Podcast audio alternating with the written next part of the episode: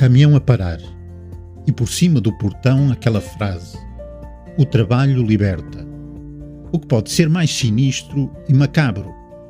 Um homem despojado de tudo, reduzido a nada, ele um número no braço, morte tatuada, sem os entes queridos, sem a sua casa, sem os seus hábitos, sem a sua roupa, sem dignidade e sem entender como tudo isto é possível abandonado ao sofrimento e à carência, desesperadamente só. O jogo da vida e da morte todos os dias, por um pedaço de pão. O campo é a fome e a guerra da sobrevivência a começar, a tornar-se a única coisa, porque tudo é uma violência.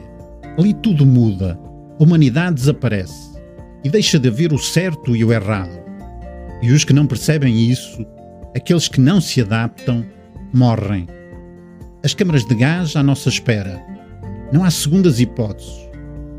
E os que sobrevivem mais um dia, como sombras a vaguear, lábios entreabertos e olhos gazeados, alucinados com a fome.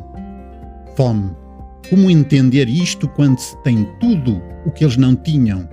Como entender até onde pode chegar o sofrimento humano quando estamos tão longe das situações vividas? É a leitura que nos despe, que nos faz sofrer e nos coloca naquele campo e passamos a ser um número. De vez em quando é necessário voltar a ler este livro, porque os tempos mudam, mas o ser humano nem por isso. Boas leituras!